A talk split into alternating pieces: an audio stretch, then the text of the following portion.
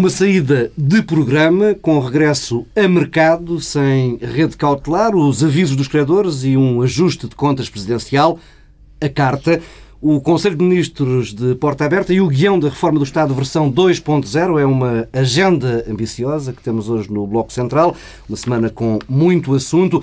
No online, em TSF Online, Pedro Dom Silva fala das declarações de Christopher Debeck sobre Carlos Costa e Pedro Marcos Lopes fala dos 40 anos do PPD-PSD. Vamos uh, aos assuntos uh, PPD, e temos muito PSD. para falar. Comecemos pelo princípio da O semana. Espírito Santana Lopes tomou conta de Paulo Tavares. Exato. Anúncio de uma saída. São os 40 anos, tem de ser Pronto, PPD. PSD. Não, 40 anos do Hum, PPD. Só só PPD. Anúncio de uma saída sem programa cautelar e hum, reações dos credores. Comecemos por aí. Hum, que notas retiraram desses dois momentos, da declaração do Primeiro-Ministro de domingo e também depois da reunião do Eurogrupo e das várias declarações que, que surgiram na segunda-feira? Pedro Nunes Silva. Bom, eu a primeira nota que registrei logo na altura é que o Primeiro-Ministro tinha sublinhado que tinha sido uma opção soberana. Opção e soberana. Eh, são duas palavras que têm eh, bastante peso. Opção significa que eh, estavam disponíveis várias alternativas e houve uma escolha. Eh, e soberana significa que defende os interesses nacionais e que Portugal escolheu eh, autonomamente. Eu acho que isto deve ser, eh, em primeiro lugar, registado para a memória futura. Eh, convém, eh, bem sei que registar o que quer que seja do que Passo Escolho diz para a memória futura é em si eh, um exercício eh, desafiante.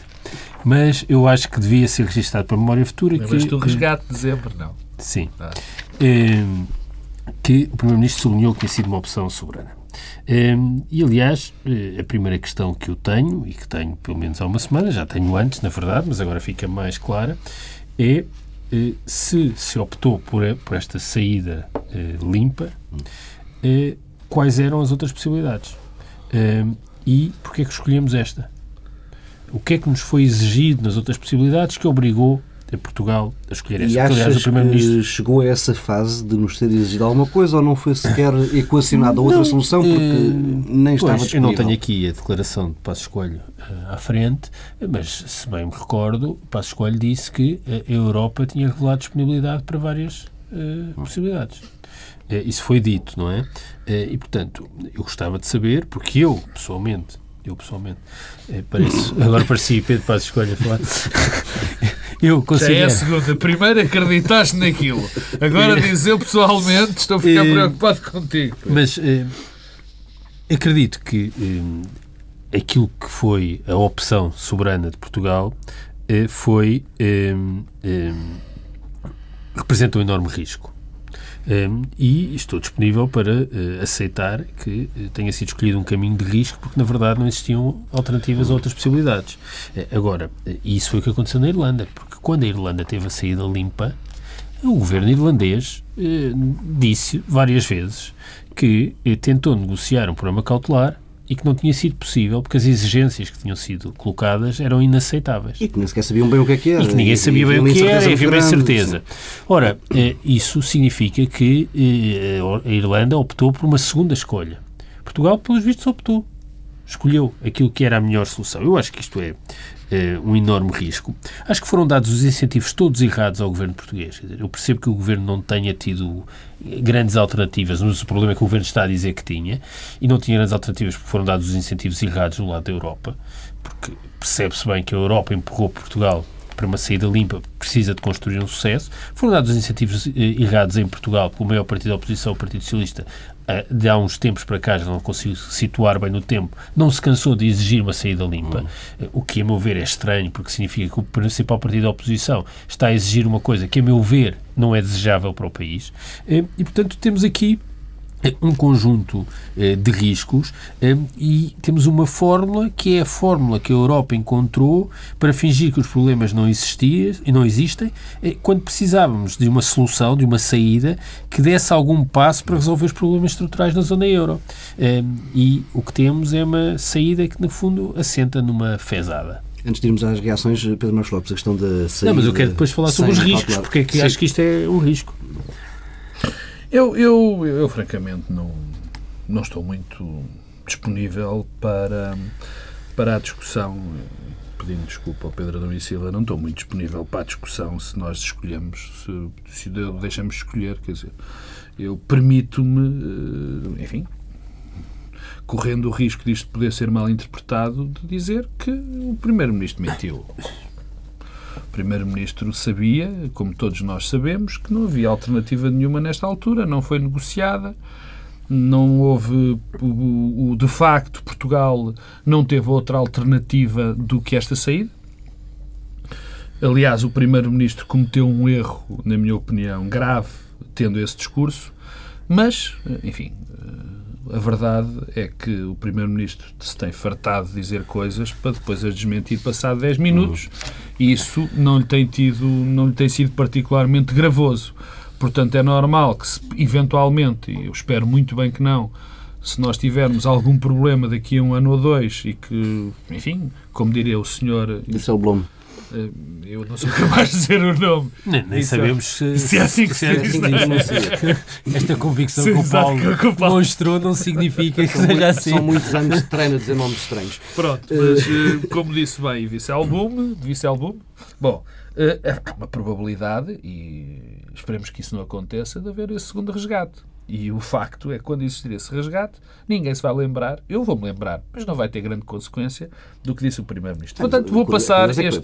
Pedro Passos Coelho disse nessa declaração ao país no domingo que oh, tinha garantias oh, da Europa de que... Isso, aliás, eh, não, não houve... Aliás, não repara só uma coisa, Pedro, desculpa só interromper.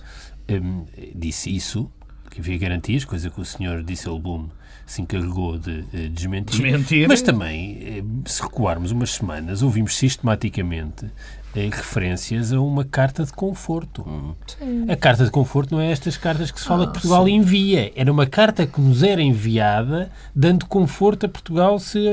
Mas não, eu, não eu, houve carta e, pelo contrário, houve Disselblom a dizer que se os mercados fecharem, esqueçam... Mas isso é evidente. Não, houve outra coisa, não sei se repararam, ou foram duas coisas interessantes, porque eh, isso foi dito, que faz sentido, porque o programa cautelar é uma coisa preventiva. Para acautelar. Acautelar, não é uma coisa que surge depois do problema. E foi dito outra coisa que passou um pouco despercebida: é que eh, no sábado passado, ou no domingo passado, já não me recordo, eh, o público tinha uma notícia eh, de uma jornalista sediada em Bruxelas, que normalmente as notícias que faz são notícias que refletem o pensamento da Comissão, que dizia que o governo português não podia ter uma posição ambígua que ou era cautelar ou era saída limpa. No fundo, é dizer essas coisas das cartas de conforto e é uma saída oh, limpa, mas se for preciso, há qualquer coisa, isso não existe. Portanto, ficou claro nessa altura. Oh, Pedro, também. eu não acho que tenha ficado, de facto, não concordo. Eu não acho que tenha ficado nada claro. Aliás, para já a carta de conforto para mim é um mito. Quer dizer, isto quer dizer, um projeto. Mas um... é isso que a Comissão Europeia disse. Sim, não, a própria, a, própria, a própria Carta de Conforto é um mito. Não existiram nunca negociações tendentes a haver um, um programa cautelar. Nunca. Dizer, vamos lá ver se a gente se entende. Não, o programa cautelar ia ser desenhado pela primeira vez, porque nunca foi desenhado nenhum. Não se desenha um, desenha um programa cautelar. Se houvesse um desenho de um programa cautelar, nós sabíamos o que é que estava a acontecer, enfim, relativamente bem, ou pelo menos tinha havido estudos preparatórios, tinham sido envolvidas pessoas. Isso não aconteceu. Quer dizer, nós não vivemos num mundo tão fechado assim e nada disso aconteceu. Portanto, eh, se me permites, Paulo, eu fico por aqui, acho que não aconteceu nada, o governo saiu porque não tinha outra alternativa, calhou-lhe muito bem também nesta altura, porque lhe permitiu fazer um discurso triunfalista eh, em vésperas de, de, eleições. Calhou muito bem também à Europa, porque a Europa eh, tem um suposto muito bom aluno para, demonstrar, para demonstrar alguma vitória, que alguma coisa resultou. E tem mais campanhas. Mas aliás, deixa, não, aliás, mas deixa... Paulo Portas disse, a propósito do bom aluno, disse há uma semana ou há duas, uma frase notável.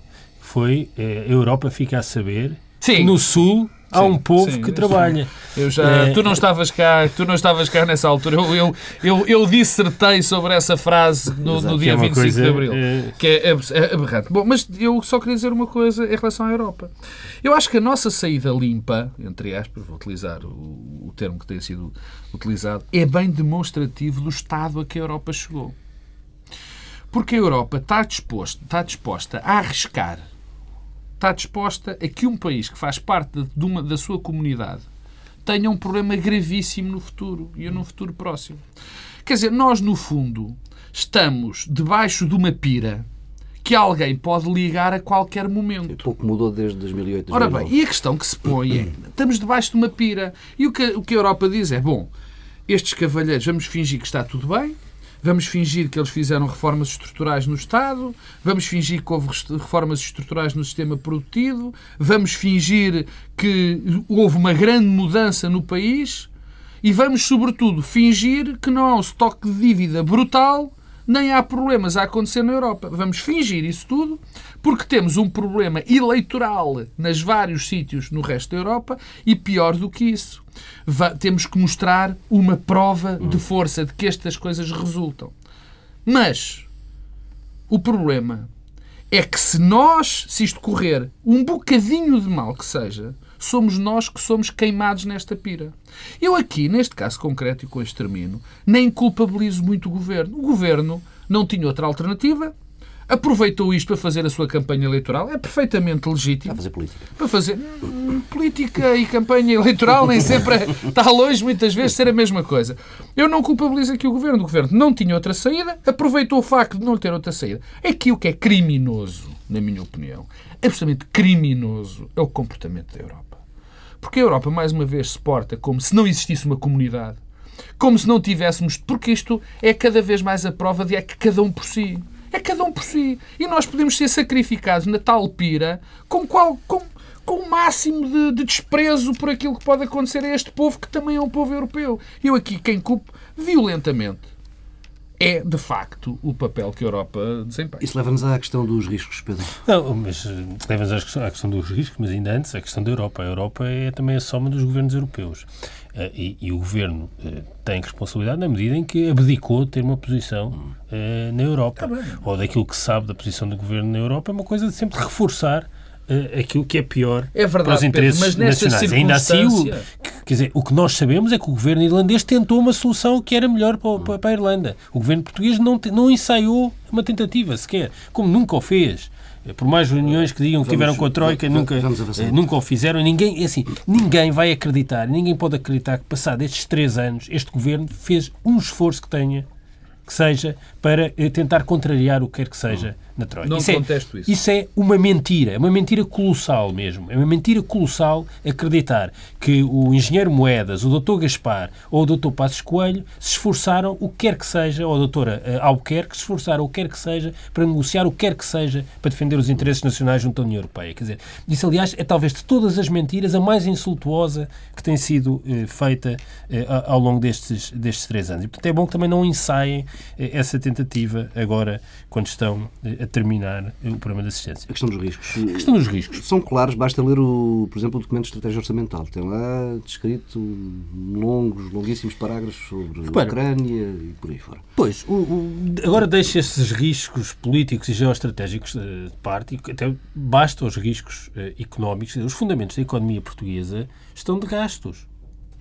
Eh, As metas todas que estavam fixadas no programa de assistência inicial falharam todas. Todas. É que não há uma que tenha sido alcançada. Houve um- As o- O exportações. maior think tank alemão esta semana fez um retrato aterrador da, economia As exportações que têm tido um comportamento positivo, mas ainda assim o comportamento das exportações é abaixo do que estava previsto num programa de assistência e no DEO original. Portanto, Sou- Soubemos ontem que as importações cresceram, Cresceram. brutalmente. E, e, portanto, os problemas continuam-se. Quer dizer, nós soubemos eh, ontem que eh, neste, no, no último trimestre houve uma quebra da população ativa de 60 mil pessoas. 60 mil pessoas.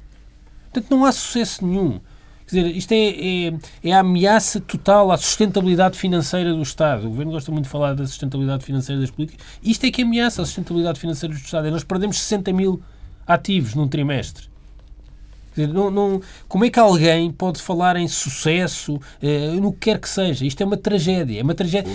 Há aqui uma tentativa de eh, dar cabo estruturalmente eh, da economia portuguesa e do Estado eh, português, com a colaboração ativa de portugueses que estão no governo. É isso é que é, é é a história destes três anos. Quais são os riscos? Bom, os riscos é que uma explicação para a saída limpa é a baixa da taxa, das taxas de juros. Ora, a baixa das taxas de juro, se for tomada como indicador bom, diz-nos que a Grécia também é um sucesso. Portanto, é bom que nos entendamos sobre o que é sucesso. Se é esse o indicador, a Grécia oh, também Pedro, é um deixa-me dar uma nota em relação às taxas de juros, que eu acho que é interessante e eu penso que interessa para os nossos ouvintes que queiram saber. Neste momento, as taxas de juros da Irlanda estão abaixo das taxas de juros da Inglaterra. E as taxas de juros portuguesas estão perto da Alemanha. Estão a dois pontos da Alemanha. Há aqui qualquer coisa que não bate certo. Não, o que bate certo é que isto é excesso. É, há uma espiral eufórica em torno da, da, dívida soberana. Quer dizer, é no fundo o reverso da medalha do que se passou há quatro anos. É sobre volatilidade. Excesso de liquidez, de volatilidade, verdade. expectativa em relação a que na altura, na hora H e na altura da verdade, o BCE de facto eh, tenha alguma intervenção, coisa que pode não acontecer. Eh, e do ponto de vista eh, de Portugal, o que é que nós temos? Peso da dívida no produto cresce. Crescimentos anémicos. Quebra no emprego probabilidade das metas orçamentais serem cumpridas, as que estão fixadas no DEL, é, é baixíssima. A menos quer dizer que nós aceitemos que acreditamos na. Um, quer dizer, é mesmo um, coisa mágica, não é? Risco de deflação. E isto, se isto não é um risco, eu não sei o que é que são riscos tudo o resto, de facto, hum, é um ato de fé, irracionalidade. Hum, e, portanto, nós estamos remetidos para a irracionalidade e faz parte da irracionalidade que nos digam que, quando as coisas falham e correm mal, nos queiram eh, fazer crer que as coisas são um sucesso e estão a correr bem. Nós não resolvemos nenhum problema estrutural na economia portuguesa nos últimos anos, agravamos os problemas e eh, na zona euro resolvemos pouquíssimos problemas estruturais. Os problemas estruturais mais sérios continuam todos lá. E a raiz eh, da crise, quer queiramos, quer não, é essa.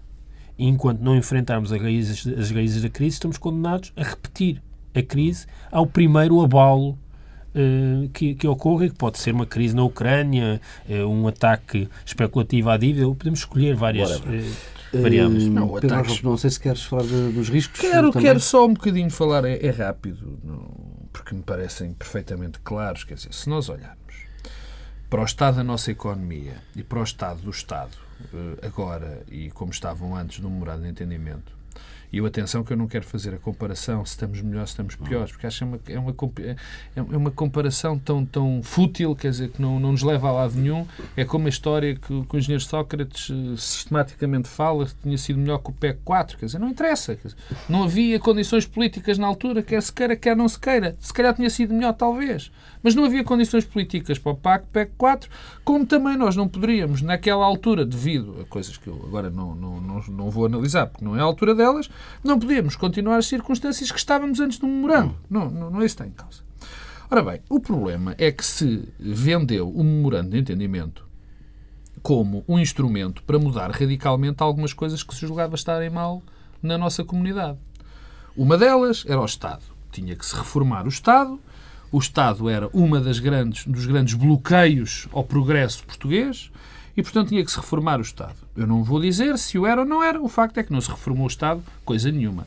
Nas palavras de Mira Amaral, que não será suspeito, cortando pensões, salários e subindo impostos, até eu. Foi ele que o disse, não sou eu. Já lá iremos ao. Uh, já lá vamos. Ao quer dizer. da reforma do Ora bem, a outra parte tem a ver com a mudança do sistema produtivo. O que é que se cria? Cria que, enfim, a nossa comunidade, o nosso, o nosso tecido económico, baseado muito, baseasse muito mais a criação de riqueza através das exportações. E, de facto, houve um crescimento das exportações significativo. E uma diminuição das importações devido aos constrangimentos na procura interna. O problema, o que se mostrou claramente, e ontem isso ficou mais uma vez uh, uh, demonstrado. É o mínimo sinal de retoma. É que ao mínimo sinal de retoma sobem muito, de uma maneira brutal, as importações. Ora, o que é que isto nos diz? Isto diz-nos uma coisa muito, muito interessante e, infelizmente, uh, de prever. Era que o nosso tecido produtivo, o nosso sistema produtivo, não se alterou. Hum. E vai piorar. E sabes porquê é que vai piorar? Por um dado muito interessante que se pouco fala mas que é gravíssimo no futuro, particularmente no que diz respeito às exportações e à nossa economia, que é as taxas de investimento. Nós estamos com taxas de investimento baixíssimas. Não são baixas. É como nunca. Há anos, há dezenas de anos que não acontece. O que é que acontece? É muito simples. Cada vez há menos investimento. Cada vez, para, para utilizar um, um, exemplo muito comezinho, se tu não substituis uma máquina e a máquina se vai deteriorando, é óbvio que aquela máquina vai começar a produzir menos produtos e produtos de menor qualidade.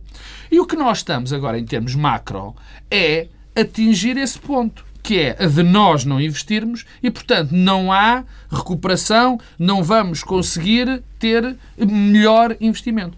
Para terminar, e com e, e um dado uh, muito extraordinariamente simples também, que é algo que o Pedro disse em relação ao menos 60 mil postos de trabalho. Não, 60 mil postos de Uh, Menos, trabalho. desculpa, 60 mil ativos. menos 60 mil ativos. Aliás, postos de trabalho até há mais. O que isso acontece em termos, mais uma vez, da tal sustentabilidade da segurança social, não é? Já que se tem falado Não é só da segurança social, Não, é dos tudo, impostos, de tudo. Não, mas eu estou a falar da sustentabilidade da segurança social, como já foi repetido mil vezes, parece que o único problema da segurança social são as pensões e as reformas, não é? Não é o único dado que aí está em Ou o envelhecimento, não é? Ou o envelhecimento, como é evidente, quer dizer. E, portanto, nós olhamos para isto e podemos ver nessa parte da sustentabilidade. Podemos ver isso na questão dos impostos e da própria dinâmica da economia. Quer dizer, e eu, muito francamente, às vezes, parece que. Eu assisti a algumas entrevistas esta semana, e já lá vamos, mas é só uma nota. Eu assisti a entrevistas esta semana que eu das duas uma ou estão a brincar connosco, ou estão-nos a mentir de uma maneira terrível, ou então o pior dos cenários. Não sabem aquilo que se está a passar. E isso é o que me amedronta mais. Porque eu ligo as televisões e as rádios e parece que estamos num mundo novo. Vamos eh, avançando para um capítulo que não vai certamente permitir que o Pedro Adão Silva pratique um dos seus desportos favoritos, que é proteger a figura institucional do Presidente da República. Hum, o Presidente celebrou a saída sem Então é melhor ele não falar. com uma Não, isso dá uma no- autoridade. Não, vamos falar da- daquele post do, do- de Cavaco Silva no Facebook. Eh, Cavaco escreveu que o que mais lhe tinha passado pela memória naquele dia, naquele domingo eh, em que Portugal anunciou a saída foi, foram as afirmações peremptórias de agentes políticos, comentadores e analistas que, ainda há menos de seis meses, falavam de um segundo resgate. Pedro Adão Silva, um ajuste É de muito contas. bem dito, Pedro e Silva em primeiro lugar. Não, tu disseste, hum, e eu acho que hum, é verdade. Hum, Eu acho que o Presidente da República é um recurso institucional muito importante do regime e acho sinceramente que deve ser protegido enquanto eh, recurso institucional Dito do isso- regime. Agora, o que eu não percebo é como é que o Presidente da República eh, opta por dilapidar sistematicamente aquilo que é o capital político de um Presidente da República. Hum, não, não consigo perceber essa, essa, aquilo que se passou esta semana, nem o espaço. Dizer, não é próprio de um Presidente da República eh, pronunciar sobre um assunto eh, Fica é um bocadinho deste de alcance. xenofobia internética porque o Pedro Adão e Silva não tem Não Facebook. Facebook. E, portanto, sente-se ali sente-se Sente-me excluído. Portanto, o Presidente de todos os portugueses fala apenas para os portugueses que têm Facebook. não, mas assim, não parece que seja o espaço adequado a um Presidente da República eh, pronunciar sobre um assunto com o alcance eh, deste. Ah, e não me parece que um Presidente da República se deva mover pelo ressentimento. Eh, e aquele texto curto hum, eh, parece-me um texto que é movido pelo ressentimento. Parece-me, aliás, eh, com uma linguagem, um assinte que é típico de um daqueles deputados de terceira linha eh, que Não aparece faz nada para lembrar este discurso, este, parece, eh, que parece que aparece para faz o discurso do, do dia das eleições eh, que aparece para morder literalmente as canelas eh, dos adversários. Tem vários problemas. Eh, o primeiro é que contradiz muitas das coisas que o próprio Presidente disse. E tem um outro, é que o, o protagonista eh, da cena política portuguesa que falou de forma mais insistente em segundo resgate, que eu me lembro, é o Primeiro-Ministro. Bom, eh, Mas Primeiro-Ministro para mim- não. Primeiro-Ministro não. Disseste Primeiro-Ministro. sim. Quem falou mais vezes do plano cautelar não foi Não, o do Não, Primeiro- segundo resgate. Ah. Eh, Em dezembro, nas eleições. O que me parece, o que me parece, um dos grandes mistérios eh, desta legislatura eh, é o facto de, a certa altura, o Presidente da República ter desistido eh, de eh, desempenhar todos os papéis eh, que pode desempenhar. E isso tem uma data. Aliás, tem duas datas. Uma- um primeiro momento e um segundo. Bem, o primeiro momento é aquele fim de semana em que Passos Coelho, com Vítor Gaspar, foram a Belém alguma coisa se passou aí. Porque é aí que podemos localizar a mudança de atitude do Presidente da República. O Presidente da República, até esse fim de semana, dizia uma coisa, a partir desse fim de semana eh, passou a dizer outra. Segundo momento, eh, o fracasso há precisamente um ano daquelas negociações. Eu continuo convencido, eh, porque aí o Presidente da República passou a alinhar com eh, a maioria, a partir eh, desse tal fim de semana. A partir do fracasso das negociações há um ano, passou a estar ativamente contra eh, eh, o Partido Socialista eh, e António José Seguro. E eu aí penso que terá sido prometida e criada uma expectativa ao, ao Presidente da República que foi frustrada. Mas, em todo o caso, o que, o que temos é um Presidente da República diminuído na sua capacidade de ação e que não é capaz de pairar acima do, da pequena intriga, do pequeno assinte pessoal e momentâneo. Isso é lamentável. Não, quer dizer, não, não é digno da figura institucional do Presidente da República. Pedro Marcos Lopes. O meu, o- eu, eu percebo. que Não o Pedro- tem, tu não tens essa autoridade não, para não falar. tenho, não tenho. Era isso que eu ia dizer, estás a ver? Eu não tenho esta autoridade moral para falar do Sr. Presidente da República eh, que tem o Pedro Adão e Silva. Oh, que o isto tem- chegou. Não, é verdade. que o tem defendido uh, bastante. Não tenho essa autoridade. E até tenho uma pior. Eu tenho uma autoridade ainda pior. É porque eu votei no Presidente Cavaco Silva. Portanto, a minha, isto está, ao que isto chegou, nas palavras sábias daqui do, do, do Pedro Eu e nunca disse em quem é que tinha votado. Eu sei que não, mas eu digo, mas eu posso dizer. E, te- que e tens. Facebook. E tenho Facebook. e tenho Facebook, portanto está a falar para mim.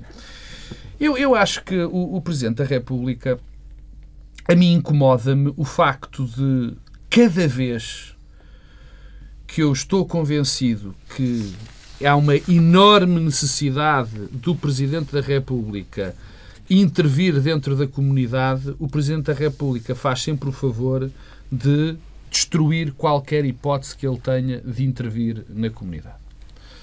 Ora bem, eu cada vez que eu penso que que é fundamental o Presidente da República eh, agir como balanceador, como um fator de congregação, como um fator de diálogo na nossa comunidade, que está tão precisada disso, o Presidente da República dá um tiro nesse capital.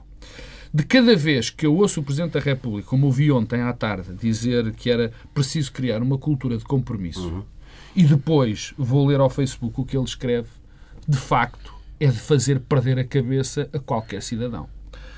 O- A declaração do, do, do- do Presidente da República no Facebook é muito mais grave do que aquilo que está a fazer passar. Aliás, o Presidente da República tem beneficiado, eh, eh, olha, também por causa de pessoas como o Pedro Silva, de uma, de uma espécie de imputabilidade, inimputabilidade, de uma, pronto, ele disse um disparate, mas deixem lá. Ora bem, isto não é de deixar lá. Um Presidente da República que, numa altura crucial da nossa história, lhe vem à memória afirmações de comentadores e analistas e agentes políticos, em vez de lhe vir à memória ou de tentar pensar naquilo que pode fazer para que haja alguma solução para o buraco onde que estamos te vem à metidos. memória e dir-te quem és. Ora bem, que é um bocadinho, exatamente. Quer dizer, um homem que lhe vem à memória este, este tipo de, de- de coisas, em vez de o que tem de fazer na sua figura como, sua, como Presidente da República, é gravíssimo. O Presidente da República portou-se como um Jotinha. Um Jotinha. Um indivíduo que, para quem a política é um jogo de trincheiras. Bem feita, bem feita, bem feita. Quer dizer, isto é inacreditável. O Presidente da República, que é o, o- o- Presidente da República, é, é o garante do regular funcionamento das instituições, está a mostrar que nem a instituição Presidente da, da instituição Presidência da República é capaz de garantir o normal funcionamento. Isto é o que é grave nestas declarações, quer dizer, porque isto é de um revanchismo, de um revanchismo, de um ressabiamento, de uma falta de, de perspectiva, de saber como é que é o seu papel, de qual é o papel de um Presidente da República neste momento em qualquer momento, que é de fugir. Porque eu, a dada altura, pensei, bom, o Pedro Reis, ele se calhar não, não lhe foi comunicado que o Pedro Reis é o mandatário, está-se a candidatar a mandatário da Aliança Portugal. Quer dizer, e é tudo aquilo que nós não precisávamos nesta altura. E, por exemplo, e eu acabo com isto, ouvir o Presidente da República ontem à tarde a apelar ao compromisso, a uma cultura de compromisso, depois de escrever aquilo que escreveu, acho absolutamente insultuoso. Vamos avançando para o tema que dominou a semana, a carta. Qual carta? Hum, começa esta história toda também no domingo, com uma notícia pouco, que apareceu pouco antes de Passos Coelho falar, uma notícia que dava conta da existência de um mini memorando que Portugal teria de assinar com o FMI. Ora, o fundo desmentiu logo a seguir a, a notícia, hum, veio afirmar que haveria sim uma carta de intenções, à semelhança do caso irlandês. Eh, Primeiro-Ministro, Ministro das Finanças e, e Vice-Primeiro-Ministro têm andado ao longo da semana por diversas vezes garantias de que a carta não vai ter surpresas desagradáveis, hum, leia-se, não vai ter mais medidas de austeridade. Hum, entretanto, o Governo também vai insistindo que eh, a carta só irá ser divulgada eh, cumprindo os tempos do, do FMI, eh, o que quer dizer que só será divulgada em junho, depois das eleições. A oposição, com destaque para o Partido Socialista, acusa o Governo de estar a esconder o jogo. Pedro Domingos Silva. Olha, eu devo dizer que quero começar por onde acabámos o tema anterior, cultura de compromisso. Eu espanta-me que eh, esteja, sempre, esteja sempre a falar da necessidade de haver uma cultura de compromisso e na hora H, na hora em que é preciso compromisso, isso uh, desfaz uh, em ar. Uh, e ninguém se preocupa com, com isso. Eu gostava de ter visto o Presidente da República, por exemplo, a chamar a atenção para a necessidade, se há uma carta de intenções que vai para além do horizonte desta legislatura, a necessidade de que isso seja uma coisa que envolva eh, os partidos que se quiserem juntar a esse processo eh, e, portanto, isso não eh, aconteceu. O que também pressupunha que o PS fizesse dessa questão uma questão e não apenas pois, do agora, onde é que, onde é que está PS, a carta. O PS. Eu acho que este episódio da carta é um daqueles episódios que consolida de forma exemplar os problemas do PS nestes anos. Um, e não é por acaso que assume esta visibilidade. Há, uma coisa uh, que me parece clara, que é uh, o PS nunca se devia uh, ter deixado enredar na discussão sobre a formalidade da saída. Deixou-se enredar. e no domingo, quando foi anunciada o fim do programa, o PS ficou preso num beco sem saída, onde se colocou ativamente. e, e isto não parece, não parece um episódio lateral nem marginal, nem um episódio é mesmo uma questão definidora da estratégia do PS como partido eh, da oposição. Porque a relevância que foi dedicada a esta carta, por um lado, significou que o PS abdicou de chamar a atenção que tinha sido apresentado um documento de estratégia orçamental com um aumento de impostos marginal por cima de um aumento de impostos colossal quando foi criada uma expectativa de que os impostos iriam baixar. Quer dizer que o PS abdicou de eh, questionar o governo sobre os motivos que tinham levado o governo a, repito, optar pela saída limpa. E concentrou-se numa carta. Numa carta, eh, inflacionando uma questão que poderá e certamente resultará em nada. Eh, até pela própria forma como ela foi eh, colocada.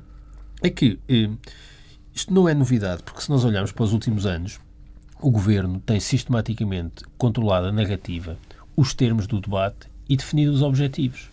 Um, eh, e eh, o PS deixa-se amarrar a isso. E deixa-se amarrar. Isto não quer dizer que não vá ter um bom resultado eleitoral. Porque de que é que depende uh, o bom resultado eleitoral do PS? Do sentimento de traição que os portugueses sentem em relação a Passos Coelho e Paulo Portas? Estes tipos prometeram-nos uma coisa, disseram uma coisa e fizeram exatamente o contrário. Portanto, os portugueses sentem-se traídos em relação ao governo e da degradação da situação económica. É isso que explica o bom resultado do PS. Mas o que é que o PS tem para oferecer de diferente? Um compromisso ético com uma política de verdade. Ou, para utilizar uma expressão que António José Seguro eh, usou na sexta-feira no Parlamento, uma política limpa. Bom, eu devo dizer, eh, isto eh, circunscreve o PS a uma coisa simples, apontar o dedo às incoerências do governo, dizer os senhores têm contradições e têm de explicar isto aos portugueses. Então, mas e se, eh, por absurdo, eh, coisa que aliás o governo esta semana fez, mas por absurdo, o governo abrisse sistematicamente o jogo, fizesse conselhos de ministros à porta aberta, transmissão em streaming daquilo que se passa nas reuniões dos grupos de trabalho. O, o Dr. Marcos Mendes, todas as semanas, conta o que se passa nos conselhos de ministros, portanto, já de certa forma, nós sabemos. Já, já não é. Já, as, não, não é isso que eu estou a dizer. É, as coisas já não se passam nas costas dos portugueses, porque nós já sabemos o que se passa nos conselhos de ministros. Eh, se explicasse tudo, o que é que restaria ao PS para dizer? Dizer, se o problema é as coisas serem feitas nas costas dos portugueses, não serem explicadas, eh, haver contradições, imaginemos que estes três problemas estavam resolvidos. Já estava tudo bem. Quer dizer, enquanto o país está a ser literalmente esfrangalhado pelo governo, o PS está sempre a criticar é o facto das coisas serem feitas nas costas dos portugueses e que é preciso explicar mais. Eu peço desculpa, eu não preciso de mais explicações daquilo que o governo está a fazer. Parece-me eh, eh, parece eh, claro. O que me parece é que o PS está sempre a cair nas emboscadas do governo e emboscadas do governo que o PS se deixa colocar nessa situação. A carta, eh, qual carta, que já ninguém percebe de que é que estamos a falar, é apenas mais um exemplo de os riscos que se corre quando eh, a diferenciação e a alternativa política assenta num compromisso ético eh, e não em alternativas substantivas em torno das políticas. Oh, Pedro da Silva, sabes porque é que o PS está sempre a cair numa emboscada? É porque é muito simples, é como aos filmes de cowboys. Quer dizer, se a caravana for andar sempre às voltas, é fácil, porque basta o ladrão estar cá em cima. Portanto, quer dizer, quando não há caminho, está sempre a cair nas emboscadas. E o Partido Socialista, quer dizer, eu não vou alargar-me porque acho que há pouco a dizer depois do que Pedro Adão e Silva disse do Partido Socialista. Eu acho que, quer dizer, uma das razões de nós estarmos num, num, com um problema político seríssimo é que, de facto, o Partido Socialista é, não tem nenhuma alternativa. Esta última semana desde o episódio de domingo, que já toda a gente estava à espera que fosse acontecer, que era António José Segura subiar para o lado, até à questão da carta, onde eh, eu vi, não sei se vocês viram, mas eu vi um, uma figura relevante do Partido Socialista na SIC Notícias a dizer praticamente que conhecia a carta do FMI. Um episódio quase lamentável. Quer dizer, não é Mas quase. é que eu sei, desculpa, eu sei que eu sei como é que são as cenas dos próximos episódios. É que o PS vai ganhar eleições, vai para o poder, já não se poderá queixar da carta e das cartas secretas e das reuniões secretas. Vejam lá essa coisa extraordinária. Os grupos de trabalho funcionam à porta fechada. Ou o Conselho de Ministros é uma organização secreta. Já não poderá dizer isso e será penalizado Claro, por fazer por no essencial eh, aquilo que estava a ser feito. Eu não digo que isto é, não é fácil, eu não estou a dizer que é fácil. Oh. Eh, Agora, se calhar é melhor expor eh, os constrangimentos e as dificuldades eh, do que estar a, a criar uma ilusão de que uma pequena diferença fará uma grande diferença. Uma pequena diferença não fará grande diferença nenhuma, pelo contrário, a expectativa criada em torno de que uma pequena diferença fará uma grande diferença penalizará de forma eh, muito intensa Eu- eu- o Partido Socialista. Eu não tenho, o, o que me preocupa, o que me preocupa nisto, o que me preocupa nisto tudo, quer dizer, e é verdadeiramente o que me preocupa, é o facto de nós olharmos para aquilo que está a acontecer com a governação, que mais uma vez, quem ouve este programa sabe que eu reputo de perfeitamente desastrosa, quase criminosa, e, e acompanhada, obviamente, pelo- pela Europa. E depois nós olhamos para o lado e temos um Partido Socialista que eh, está a fazer a mais patética oposição que há memória. Porque não é nada. Numa altura destas. O único conforto é que não é só em Não- Portugal. Não, exatamente, mas não é nenhum conforto, se me permites. Isso é tudo menos um conforto. Bom, mas, mas, mas eh, eh, deixa-me ir ao episódio da carta. O partido, o partido, o primeiro-ministro tem razão quando diz que as cartas normalmente são divulgadas depois da avaliação. Ele tem razão em relação a isso. Ninguém lhe pode tirar essa razão. Só que há, duas, há dois detalhes que merecem ser lembrados. O primeiro é que esta avaliação final. Portanto, não havia problema nenhum quando tu- nas outras avaliações se a carta aparece depois, porque nós íamos saber dessa carta e as consequências já estavam a acontecer, não é? Portanto, não, havia qualquer, não há qualquer, não havia qualquer, não há qualquer, na minha opinião, semelhança entre esta carta e as cartas anteriores, porque esta tem que ser sabida porque as consequências são para lá da própria presença da troika aqui em Portugal. Portanto, era bom que soubéssemos. Em segundo lugar, esta, esta avaliação não está a seguir o calendário normal. Porque o calendário normal, portanto, esta carta seria mostrada no fim da avaliação. E nós sabemos que a avaliação, o fim do programa, vai, se, vai ser para lá de 17 de maio Final de junho. no final de junho.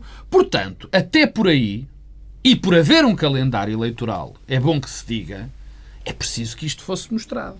Por exemplo, o, por, por isso, o Primeiro-Ministro tem razão em termos formais, mas ele sabe muito melhor do que qualquer um de nós que não tem razão em termos materiais ou substanciais. Ou seja, o que ali está era, tem que ser mostrado porque são consequências fortes dentro de, na vida dos portugueses. Em relação a, a... Não há aqui também uma questão de credibilidade, ou seja, uh, as pessoas já não acreditam eu, que seja verdade, que não há ali nada, estejam tranquilos, que estes compromissos já... Claro, oh, oh, oh, Paulo Tavares, é evidente que a credibilidade do governo está completamente uh, uh, danificada, utilizando, utilizando um termo, enfim, suave, não é? Está muito danificada. E eu também tenho as seríssimas dúvidas de que há algum português que olhe para as declarações do Primeiro-Ministro quando ele diz que não vai acontecer nada especial e acredite naquilo que o Primeiro-Ministro está a dizer.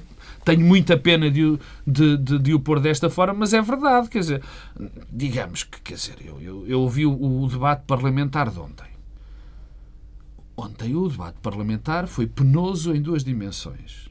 O primeiro foi como é possível, numa circunstância destas, o Partido Socialista ter saído daquele debate praticamente humilhado. Mas, oh Pedro, houve uma coisa interessante Esse... no debate parlamentar que tem a ver com o que eu estava a dizer há pouco. O Primeiro-Ministro pré-anunciou um novo aumento de impostos depois de ter dito várias vezes que... Dizer, tá, não, não é não, bem assim. Eu sei o que é que tu queres dizer. Não, com o Tribunal Constitucional. O que, Há um que, dado mais interessante. Não, mas só para chamar a atenção de uma coisa. Eu não vi o debate integral, portanto, só um, dos relatos que vi.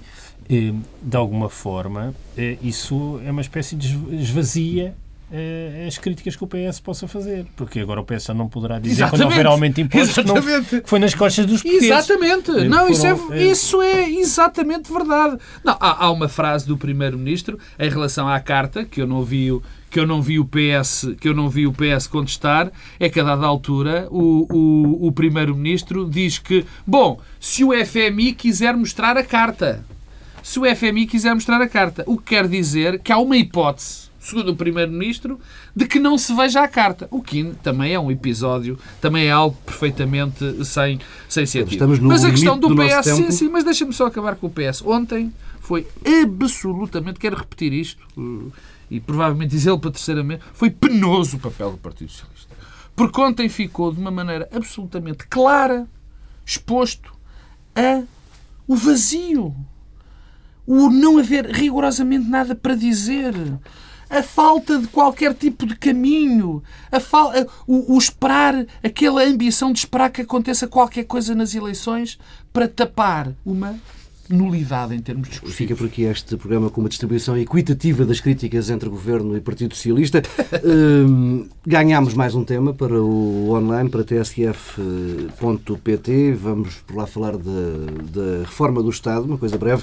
Uh, e volto a relembrar que uh, Pedro Silva vai falar das declarações de um antigo administrador do BCP sobre o atual governador do Banco de Portugal. E Pedro Marcos Lopes vai falar sobre os 40 anos do PSD. Regressamos na próxima semana à mesma hora.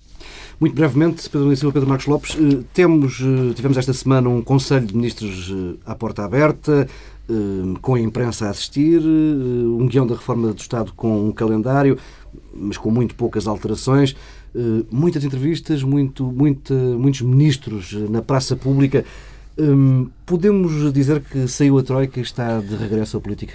Eu, eu repara, eu não vejo mal nenhum em que os ministros e o governo faça propaganda e faça política de natureza, aliás. Não estava neste meu lançamento implícito é, uma crítica. Não, eh, o Conselho de Ministros não foi com a comunicação social a assistir, peço desculpa, porque eu, eu próprio também assisti integralmente à parte que foi possível assistir. Houve um Conselho de Ministros e a seguir houve uns discursos discurso, de membros do governo com a comunicação social a assistir e com os colegas de governo eh, a assistir.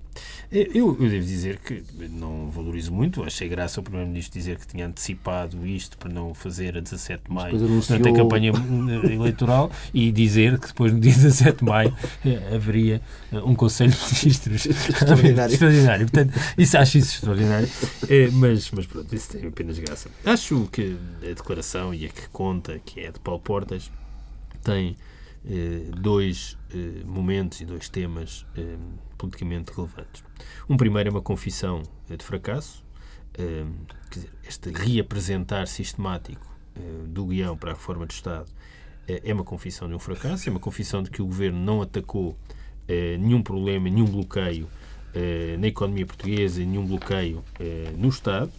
Eh, teve apenas uma agenda de cortes e de contra-reforma e agora, curiosamente, recupera algumas das reformas que estavam em curso no passado, quer dizer, o inglês no básico, a desburocratização, os carros elétricos, a economia verde. Bem, só falta mesmo o Magalhães para, para a coisa ser.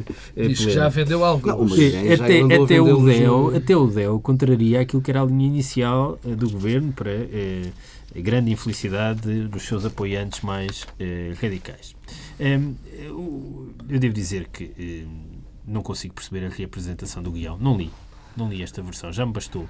Já li um Não documento. tem grande Pois, mas eu não- diferença eu não quero tirando a questão do calendário Eu já- um ou outro pormenor. Os créditos eh, que eu tinha para ler eh, guiões para a reforma do Estado do Dr. Paulo Portas já os escutei eh, e peço desculpa, não li nem vou ler.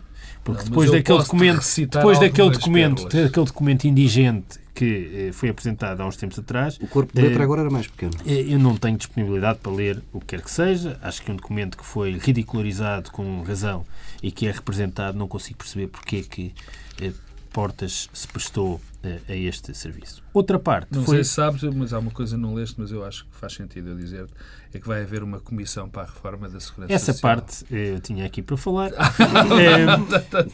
Eh, era só porque isto agora ia ser curto e então eu tinha deixado aqui, mas eu acho que o exemplo da Segurança Social é, é extraordinário.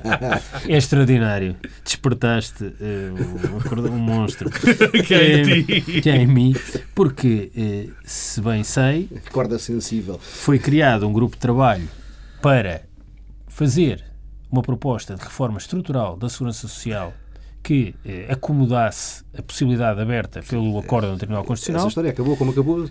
Não, Já- desculpa. A história acabou com... Com a eh, petição do DEU. não, não. Pois, não, desculpa, já estás aí, já estás no epílogo e o problema é os, é os episódios eh, eh, que, entretanto, ocorreram. O Primeiro-Ministro, que eu saiba, eh, não estou eh, maluco, eh, ouvi uma entrevista do Primeiro-Ministro em que ele disse que tinha recebido um relatório do grupo de trabalho e continuou a falar de uma reforma que ia ocorrer. Passado uns dias, afinal, só há reforma quando a economia crescia 2%, já não é aquela, é só outra vez a história do plafonamento, quer dizer, já não sei o que dizer sobre o plafonamento, eh, e vai ser criado um grupo de trabalho. Não, não. Uma comissão. Uma comissão, não é um grupo de trabalho, é desta feita é uma comissão. Eh, alguém aceita e participar de uma comissão destas, quer dizer, isto, Os que estiveram no tornar- grupo de trabalho certamente esses não, não, aceitam. Portanto, os outros vão ao engano. e, e- e, portanto, eh, eh, eu não sei eh, como é que é possível Eu não sei como é que o tema. Paulo Portas consegue dizer isto Sem sem se seguir. calhar- eu, quando Este estava, é que é o meu eu estava, eu estava a assistir e a comentar hum, essa, essas declarações na SIC e só pensava, mas será que Paulo Portas se leva a sério? Era a minha única questão. Será que este- esta pessoa, que é uma pessoa inteligente, capaz de ter um discurso político articulado, se leva a sério quando, fala, quando faz estas intervenções? Segunda parte do discurso, e com isso termino, que é a- ideia de criar uma dicotomia entre o 17 de maio e o pós-17 de maio. Eh, Eu acho que os portugueses eh, têm uma disponibilidade para conferir um sentido aos sacrifícios que fizeram nos últimos anos e querem acreditar que serviu para alguma coisa. E, portanto, é importante que o Governo, e eu acho que Paulo Portas faz isso intele- de forma inteligente, o problema é que ninguém eh, atribui crédito ao que ele diz, eh, a ideia de que há uma mudança. Há uma, até aqui foram cortes, a partir daqui há uma reposição eh, de rendimentos. Eh, Eu penso que há disponibilidade para acreditar. As pessoas querem acreditar que isto serviu para alguma coisa. Só que o problema é Paulo Portas ainda é um protagonista credível. As pessoas ainda acreditam em Passos Coelho? Eu acho que não. Veremos no dia 25 de maio. o Tu queres mesmo teste. que eu Pedro fale das Lopes. 120 medidas? Hum, É porque eu tenho estado bastante adoentado e, e portanto, ali as leste 120 120. medidas, quer dizer, curiosamente. Isto é aquela que é Eh, promover a saúde. Não, tirei aqui cinco para que já sei que vocês não iam ler, que estão um bocado preguiçosos, Não, eu li, como disse li, o Pedro. eu li. Eu A li. primeira que eu li foi já não disse ao li e não Pedro. gostei, não é? É, como o Zé Mário Vasconcelos e Jorge Amado. não. Bom, a primeiro é o. E eu tinha aqui cinco episódios só, que, que é o nesse sentido o Governo deve nomear uma comissão de reforma da Segurança Social. O Pedro já falou disto, isto é de tal maneira. Eu quando li isto confesso que sentia rejuvenescer, fiquei melhor, matou-me logo um vírus, porque eu ri-me tanto que deve ter saído. Quer dizer, isto é brincar com as pessoas. Depois tenho coisas que de facto mais importantes, que é um Estado forte não é um Estado pesado, usar as tecnologias da informação para a reforma do Estado, o objetivo deverá de ser construir um Estado melhor, eh, um Estado melhor, nem estatização, nem Estado mínimo. Bem, quer dizer, portanto, estamos nisto. eh, depois tem uma novidade. E aí é verdade que é uma novidade, que é uh, a questão do plafonamento, que é uma novidade em, desde 84, não é? Quer dizer, desde 1984 que andamos a ouvir falar disso, e que também tem uma novidade muito interessante eh, dentro da questão do plafonamento. Quer dizer que só vamos, sim, sim, vamos olhar para isto com os critérios um bocadinho estranhos, mas só quando a economia estiver Mas a subir já 2%. estava no guião inicial. Sim. Agora, isso é só de- para 2030. Portanto, aí está a, a fantástica reforma. Há outra novidade. É, é, é uma eh, muito interessante que tem que ver com o, o IRS. Que eh, apareceu como uma novidade, mas estava exatamente ipsis verbis o que já estava na outro papel. A terceira, e essa sim séria, é de haver uma, um calendário.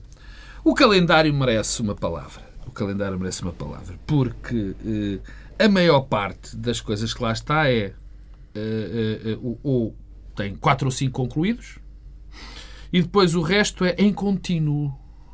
Em contínuo. Portanto, vamos reformar o Estado. E, portanto, obviamente que aquilo é em contínuo.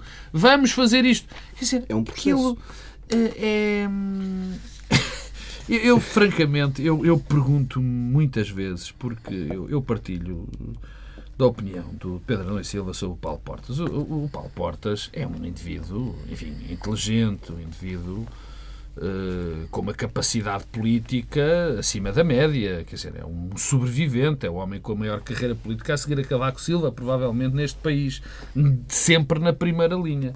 E eu custa-me muito a perceber como é que ele se deixa envolver neste tipo de situações. Vamos aos eh, vossos temas. Pedro Domingos Silva, as declarações de Christopher de Beckman, antigo administrador do BCP. Bom, eu devo dizer que hum, não tenho acompanhado com particular atenção hum, eh, o caso BCP. E começo a achar que há uma responsabilidade para que assim seja, que a comunicação social não tem prestado a devida atenção ao que se tem passado no caso BCP. Eh, De tal forma que nós próprios estamos a falar apenas disto no online e eu acho que é eh, uma questão eh, muito grave. Eh, Muito grave porque pelas pessoas que envolve.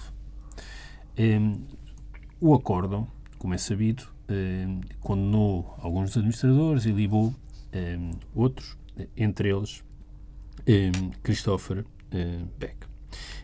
E eu quero sublinhar duas coisas. Uma é o acórdão, aquilo que é dito no acórdão, e outra aquilo que disse eh, eh, o, eh, o administrador que foi ilibado. Bem, a juíza diz que a versão que os arguídos relataram no tribunal é incongruente, inverosível, inverosímil e não merece nenhuma credibilidade. E o que é que a juíza recorda? Os funcionários inferiores do banco foram ao tribunal relatar que receberam e executaram ordens e os responsáveis superior- superiores foram ao tribunal declarar que confiavam nos funcionários inferiores. Em, e mesmo sem saber, estou a ler mesmo sem saber a identidade e capacidade financeira da empresa financiada, autorizaram empréstimos que chegaram quase a 600 milhões de euros. E depois diz mais. Os administradores e quadros intermédios de escalão superior concederam empréstimos às offshores para aquisições de, ação, de ações BCP em montante que atingiu quase 5% do capital do banco.